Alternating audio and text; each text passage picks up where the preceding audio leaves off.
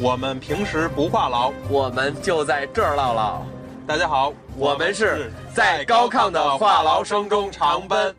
嗨，大家好，我是 Ben，我是黑利。大家好，今天呢，我们请到了在澳洲的一位非常要好的朋友一楠，向我们介绍一下澳洲的旅游攻略，然后也是开启了我们这次旅游攻略的一个新的篇章。先请一楠自我介绍一下吧，对，来欢迎欢迎楠楠，欢迎欢迎啊，很高兴啊，第一次那个在荔枝电台做节目，呃，听众朋友们大家好，我本人是在南半球，跟你们现在是有两个小时的时差，喜欢旅游的听众可以早日找我来玩儿。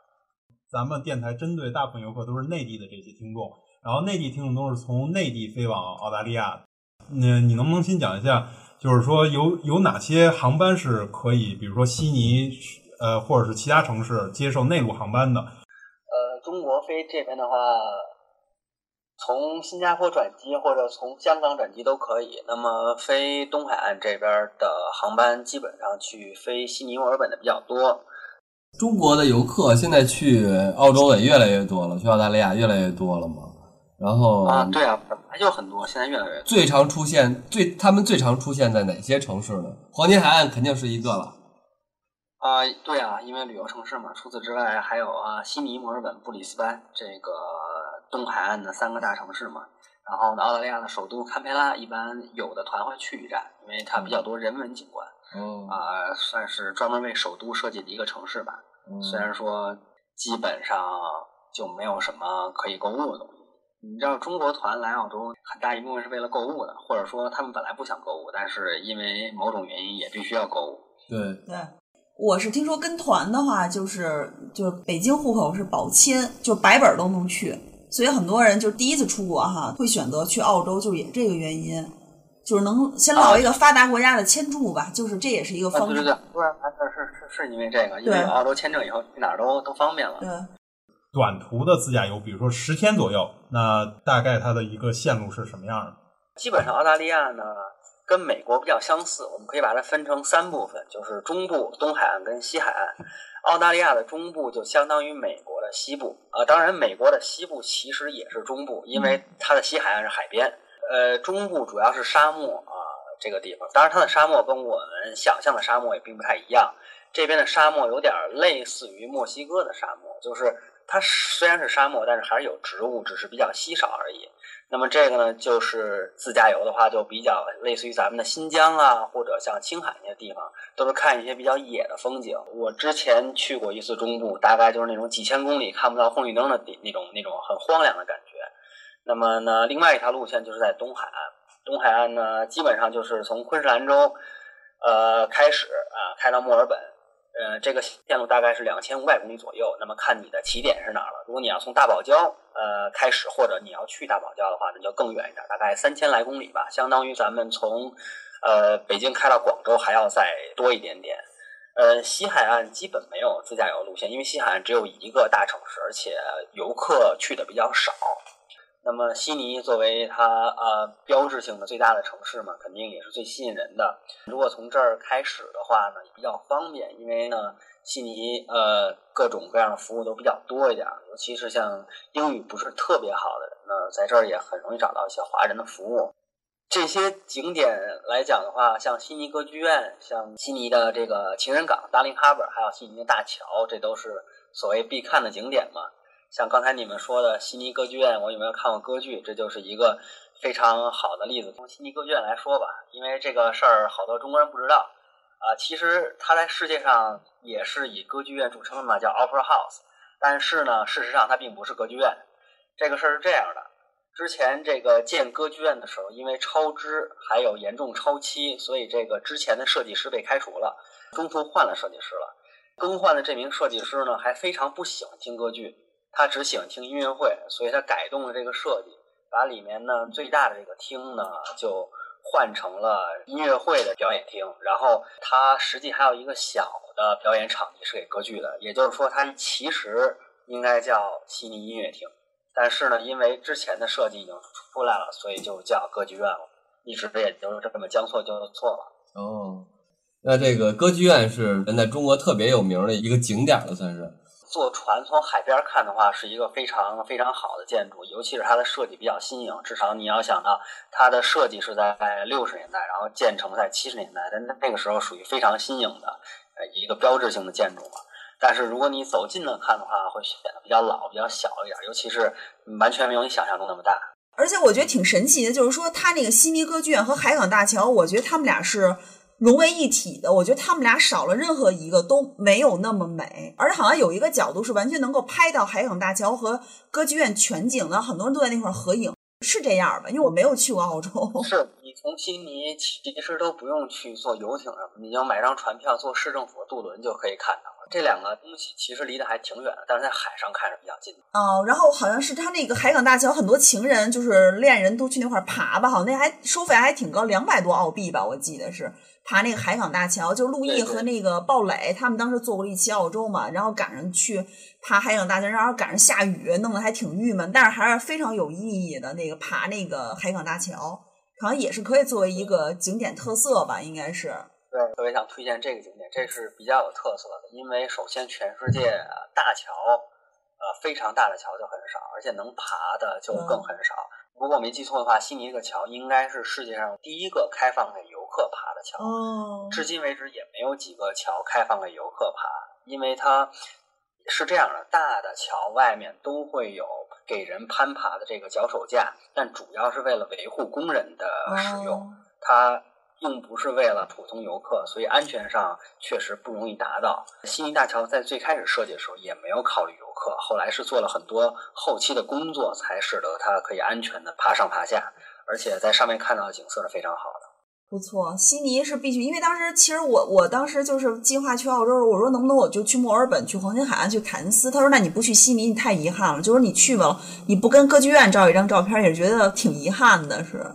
对，而且而且情人港我自己感觉还挺好的。它情人港有小动物园，有那个小的那个海底世界，还有海事博物馆什么的。基本上是嗯，悉尼的好的东西都集中在那边了。就是你一天就可以把这些好的东西都看完嘛。然后嗯，其实吃的也不错啊，我还挺喜欢悉尼的。像墨尔本就是，我就觉得有点太冷太凉了，尤其是潮湿，我不太适应。墨尔本就是比较像伦敦那种天气，就。雾霾雾蒙蒙的湿润，嗯，但是那个墨尔本有企鹅岛，有那个十二使徒岩，还是挺挺值得的，是吧？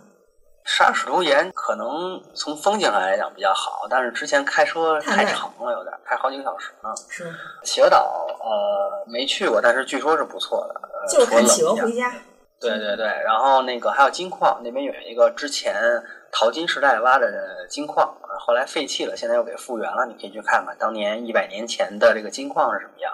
因为墨尔本是一个比较有历史感的城市，它的很多这个我们认为是古迹啊，就大概是二百来年的历史的这个建筑物比较多一点儿。呃，因为最开始的这个殖民政府并不是想发展悉尼，最开始的殖民政府的这些高官是住在墨尔本，因为天气比较像伦敦，他们比较适应。所以墨尔本人一直都认为自己是比较高端的。如果比如说我自驾的话，我进到沙漠里头，有没有就是说安全上啊，还有一些住宿上啊一些建议，就是说能够保证我进去了能够安全的出来？一般你在进沙漠之前，各个住宿点都能找到政府的这个小册子，甚至中文的小册子。啊，进沙漠的注意事项一定要看。一般而言是这样的：第一是不鼓励一车去，哪怕两个人你也开两辆车。其次，不鼓励只有一个人开，因为那个地方你要去，你会发现那整个路就是一条直线，而且没有红绿灯，连转盘都没有，一个人开车非常容易困。另外，就是在这个路段它会标出来某一段啊是没有加油站的，你一定要提前加好油，还要加好水。另外呢，很多路段在沙漠中是没有手机信号的，一般的我们的做法都是提前给人打电话。跟他说，如果二十四小时之内我没有跟你联系，你要报警，你要跟人说我在哪条路上没有信号了，你要去救他。或者呢，你可以在当地出发之前买一个步话机，步话机是用的卫星信号，而且你每一站都要提前打好电话，确定好，因为他们这个住宿也是受过一定的训练的。你如果在规定时间没有到的话，他也会通知警察说你会不会在路上车坏了什么的。还有就是晚上开车的话，容易撞到袋鼠，所以不鼓励晚上开车。大概就这几点一定要注意的。那我如果进到沙漠里头，有哪些奇观我能看到吗？就是说，我不想说这一路上全看到全都是沙漠。有很多野骆驼，因为当年沙漠里面有矿嘛，很多欧洲人就从呃中东买骆驼，买完以后就在澳洲野化了，也没有天敌嘛，你可能会看到野骆驼群，然后呢，野生的袋鼠群、野兔子群，有很多这些动物。其实它并不完全是咱们想象中的平原沙漠，更类似于呃戈壁滩一样的东西，有很多啊山谷之类的东西可以看。像上次我们去沙漠的时候，就去了一个山谷，它可以在一个非常好的平台，可以看到日出日落这些风景。当然，就是更适合呢，第一就是喜欢自然风光、喜欢摄影摄像的人去看啊比较好。第二就是说有一定的野外生存的这个基础，有一定爱好的。哎，我我有个问题，就是我看他们在悉尼有沙漠中的海那块是什么地方？就他那儿冲沙，还有滑沙那个地方是？澳大利亚本身东海岸这边沙滩都比较多，滑沙的地方据我所知就有好几个，找这个并不是很困难。像我们昆山州还有一个那个世界上最大的沙岛嘛，在沙岛上你就可以开着四驱车啊去滑沙什么的。沙岛上旁边还有个呃那个海豚岛，你可以喂个海豚什么的。沿着这条路一直朝前走，在不远的地方就有一个路口，你可以向左转，也可以朝前走，但是你不能停留，抬头四处张望，这里没有你要的好风光。不要等待幻想，更不要奢望，这里没人歌唱，没有谁能将阻挡。竖起的拇指向山峰，庄严坚强。山里藏着你的愿望。像母亲的召唤，那一晚饮醉的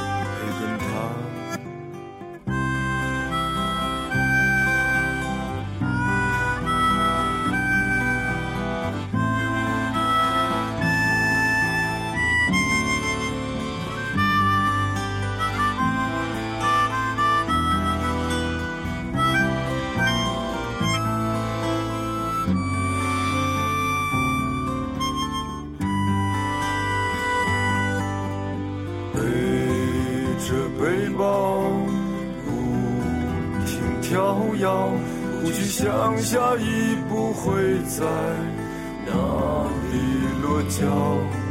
眼前巍峨高山，脚下蓝色湖泊，让你安宁喜乐。燃起萤火，温暖田野，闭上双眼，为这世界的友情祷告着。岩石般的沉默，孩子般的无邪，心里怀着春天，平静孤独。快乐幸福，在这条没有行人的路上，那钻石的光芒